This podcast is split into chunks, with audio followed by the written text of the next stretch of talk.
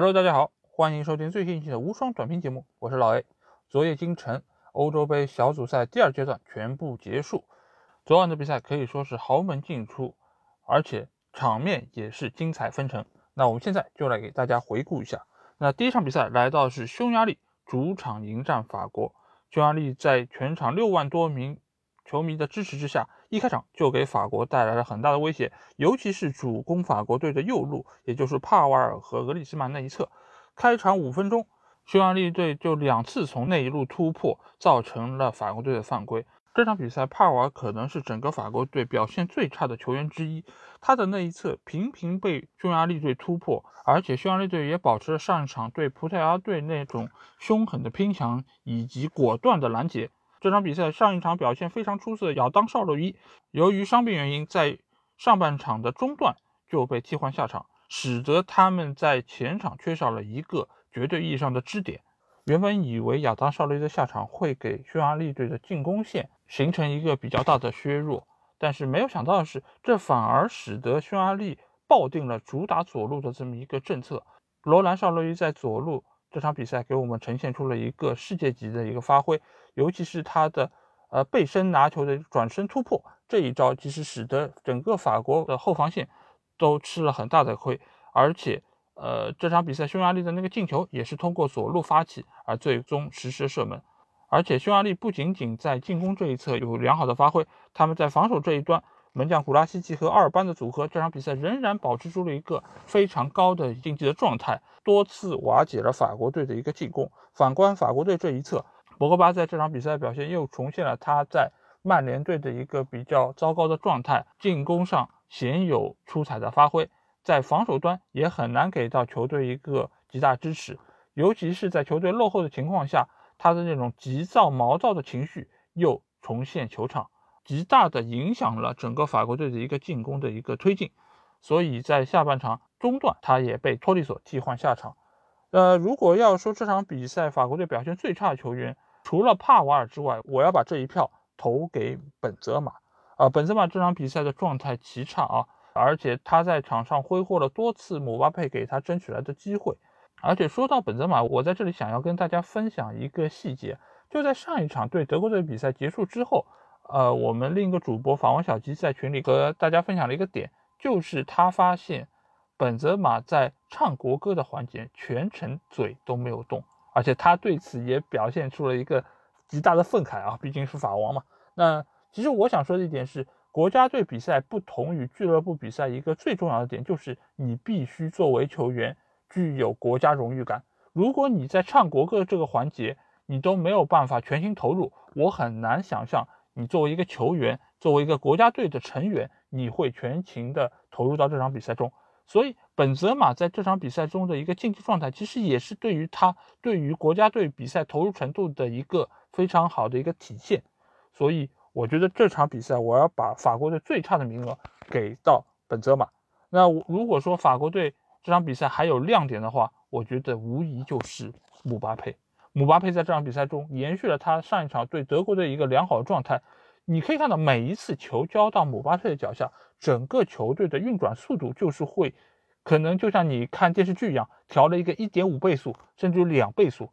球到他脚下速率就是不一样的。而且他在上半场也给其他队友创造了机会，无奈其他队友似乎都没有像他的状态那么出色。而且我们也看到，法国队扳平那个进球也完全是姆巴佩的一个功劳。对吧？他和对方高大的后卫争抢头球的情况下，他能够把球拿下来，而且又非常好的形成了突破，最后传中，格里兹曼把握住机会。所以这场比赛，我觉得法国队能够最终还能拿到一分，最大的功臣无疑就是姆巴佩。所以我们可以看一下，就这个小组，你很难说哪一个球队是真正的强队，或者说真正弱队。大家如果拉出来单干，什么结果都有可能会发生。那我们来到这个小组的另外一场比赛，也是昨天晚上的重头戏，甚至于是我觉得这一次比赛开赛以来最最精彩的一场比赛。这场比赛就是葡萄牙迎战德国队。这场比赛我们可以看到，从比分上来说，就是一个大比分的一个比赛，因为双方都给我们呈现了一个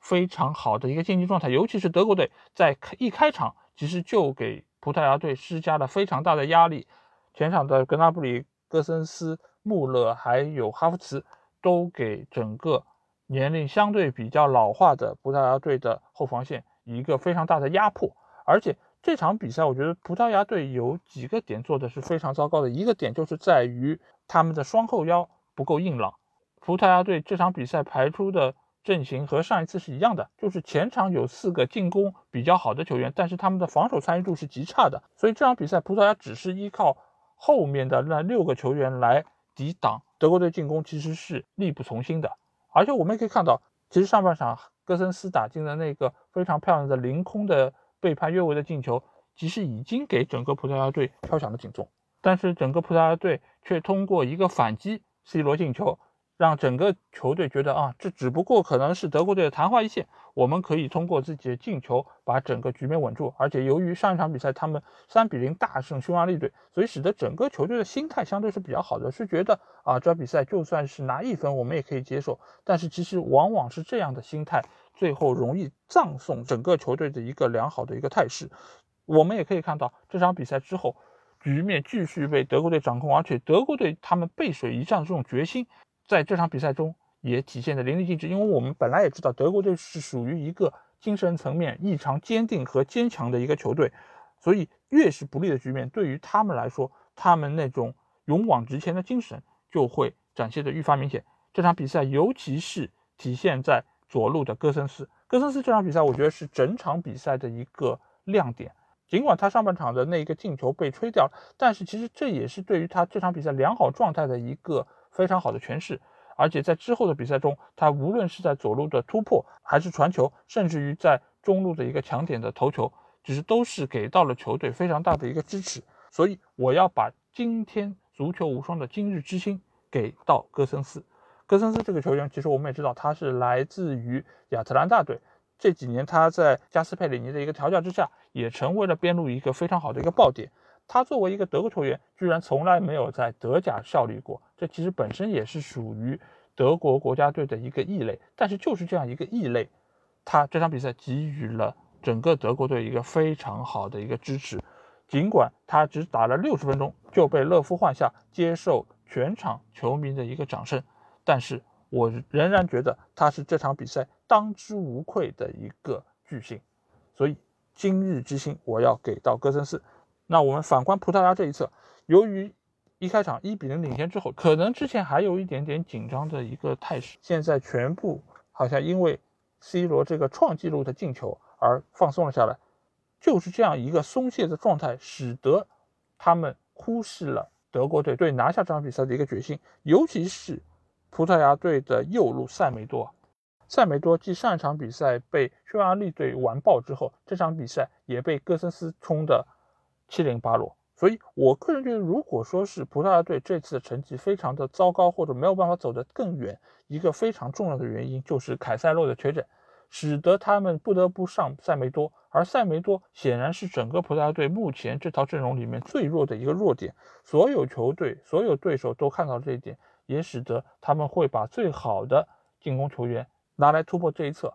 而且这场比赛我也说过，就是他们双后腰的一个配置，也就是达尼洛和威廉卡瓦略的一个组合，其实给到中场的一个支持是非常有限的。他们两个人状态也不是太好。中场休息时候，其实啊，葡萄牙队就换上了桑切斯。雷纳托·桑切斯在上一场比赛上场之后，就给整个葡萄牙队带来胜利，提振了整整个中场的一个进攻的质量。但是我不太明白的一点就是，为什么桑托斯主教练不让桑切斯首发？因为我们可以看到，桑切斯的呃带球突破能力是非常强的，而且他的身体素质，这场比赛我还没记错，他有一次和格雷斯卡的一个正面硬硬刚的一个身体冲撞，他居然纹丝不动。我可见他的这个身体素质之好。我觉得为什么不用？我实在是不明白，这样一个强力的球员，可能只是他在国家队的一个资历不够好，或者名气不够大吗？嗯，如果只是因为这个原因，我觉得葡萄牙输的一点也不冤枉。所以纵观这场比赛，呃，进球很多，而且双方也给我们带来了一个高质量的比赛。C 罗也收获了进球，再次刷新了自己在欧洲杯上的一个进球记录。但是我相信他本身是不高兴的，因为尽管他进了球，但是如果队伍没有办法取得胜利，这仍然难称是一场成功的比赛。好，那我们来到昨天晚上第三场比赛，就是西班牙队。迎战波兰队。西班牙队上一场被瑞典逼平，使得他们这场比赛进行了一个阵容上的调整，就是撤下了费兰托雷斯，上了赫拉德莫雷诺。赫拉德莫雷诺上场比赛其实已经被各界说啊，为什么你没有让他首发，没有让他和莫拉塔搭成双前锋，使得球队没有办法获得胜利，得势不得分。但是这场比赛我们看到赫拉德莫雷诺上了之后，和莫拉塔形成了双前锋，但是呢，得势不得分，丑陋的传控仍然在那里打着。你可以看到每一场比赛西班牙打完之后，那个技术统计，所有的技术统计的表格的数据，西班牙全部都是占优的，除了比分那一栏。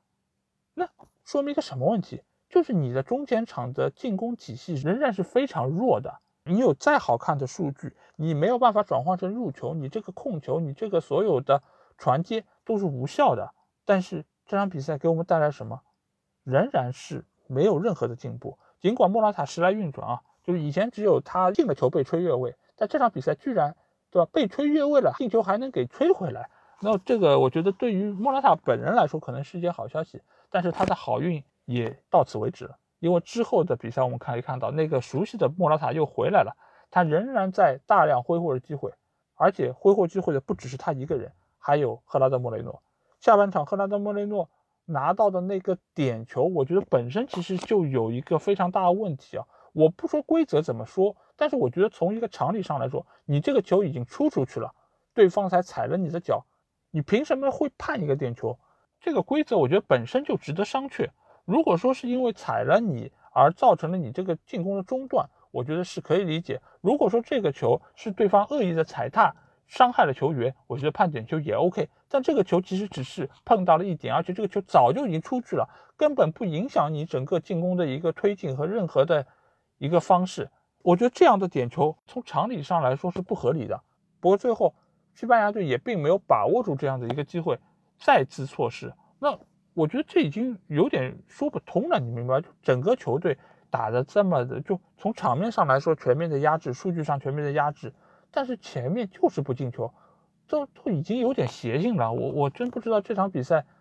呃，赛后西班牙的媒体还能够给出一个什么样的建议？把所有的前锋都派上去吗？没有什么用啊。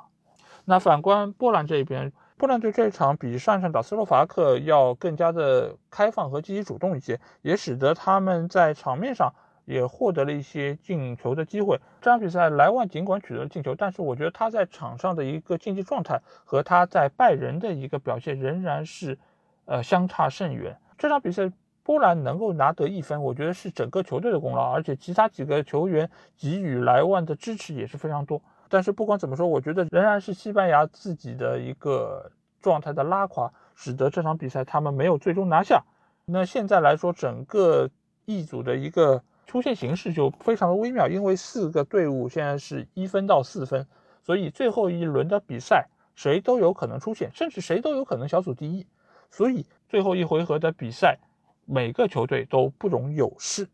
好，那说完了昨天的三场比赛之后，我们来看一下今天晚上将会进行的两场比赛。现在小组赛进行到了第三阶段，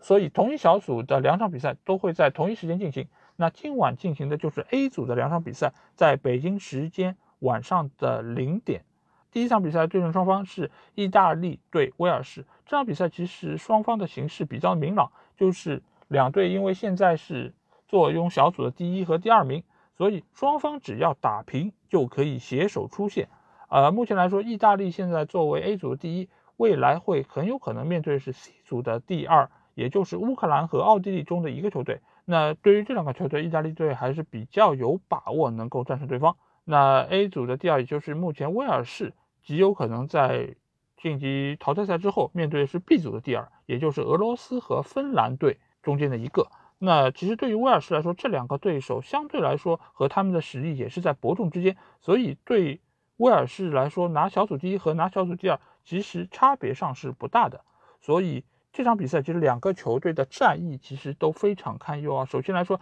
意大利最近十场比赛。尽管他们是取得了十连胜，而且零失球，但是曼奇尼还是声称球员有些累，可能这场比赛他们会对首发进行一定的改变，可能会上之前没有出战的维拉蒂，以及经常会替补出战的小耶萨。而且上一场被换下的基耶里尼伤势不重，但是有可能他也将缺席这场对威尔士队的比赛。呃，另外一个核心的人物就是多纳鲁马钱多多，钱多多最近据称将会接受巴黎的体检，加入巴黎圣日耳曼，所以这个对于小吉来说应该也是一个比较好的消息。而在威尔士方面，呃，我们的丹尼尔詹姆斯向媒体表示，就是他们对于意大利表示尊重，觉得意大利很强，但是他们也有信心可以拿下这场比赛啊。我觉得赛前应该攒攒人品吧，就是这么高调好像不是很好，这个就是还是年纪太轻了，就有点愣头青的感觉。但你看队内的另外一个核心球员贝尔。他的一个言论就非常的有创意啊，因为他本身是一个 UFO 和外星生物的一个爱好者，所以他对记者说，就是我相信有外星人，但是呢，哈里凯恩不相信。我有很多关于外星生物的这些证据，但是在这些证据面前，他们也都不相信。那我觉得我很相信贝尔，因为你想他的外号是什么？他的外号是大圣啊，大圣可以上天啊，所以他一定知道很多外星人的消息，对不对？好，那。不管是对于比赛很认真、很看重，还是在赛前以一种比较轻松的方式来面对，我觉得都希望这场比赛双方可以给我们带来一个精彩的对决。那第二场比赛就是瑞士对阵土耳其。这场比赛我们可以看到，两个队伍现在分别是小组的第三和第四名，仅剩下理论上的一个出线的机会，大家都需要为最好的一个小组第三。而放手一搏，我们可以看一下，就是瑞士这一边门将索莫，因为之前女儿即将诞生，所以他离开了瑞士国家队。近期女儿已经出生，所以他也已经火速赶回了瑞士队。这场比赛预计能够首发出战。而另外一方面，就是扎卡和阿坎吉的一个染发风波，这件事情其实也因为瑞士队成绩不佳而被发酵，因为很多媒体就是把输球的原因很大一部分也怪罪到了。扎卡和阿坎吉在赛前比较放任自己，让自己的发型师过来给他们做造型。呃，但我觉得这个事情其实你不能因为球队输球就把锅怪到这个头身上，对吧？因为你如果说这两场比赛瑞士队赢了呢，你是不是就会转过头来说他们两个人有个性，就是把这种自由的奔放的一个态度带到了场上，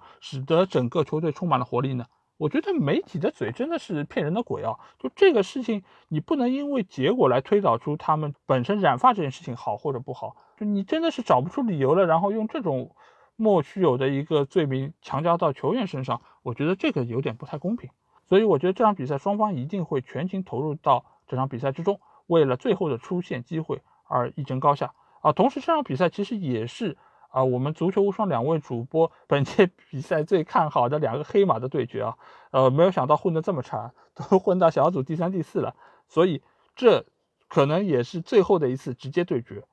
足球无双黑马德比，你值得关注一下哦。好，那以上就是这期节目的全部内容。呃，如果你有什么话想跟我说，或者说想跟我直接交流，就可以来加我们群，只要在微信里面搜索“足球无双”就可以找到。期待你们的关注和加入。好，那今天就到这里，明天我们再见吧，大家拜拜。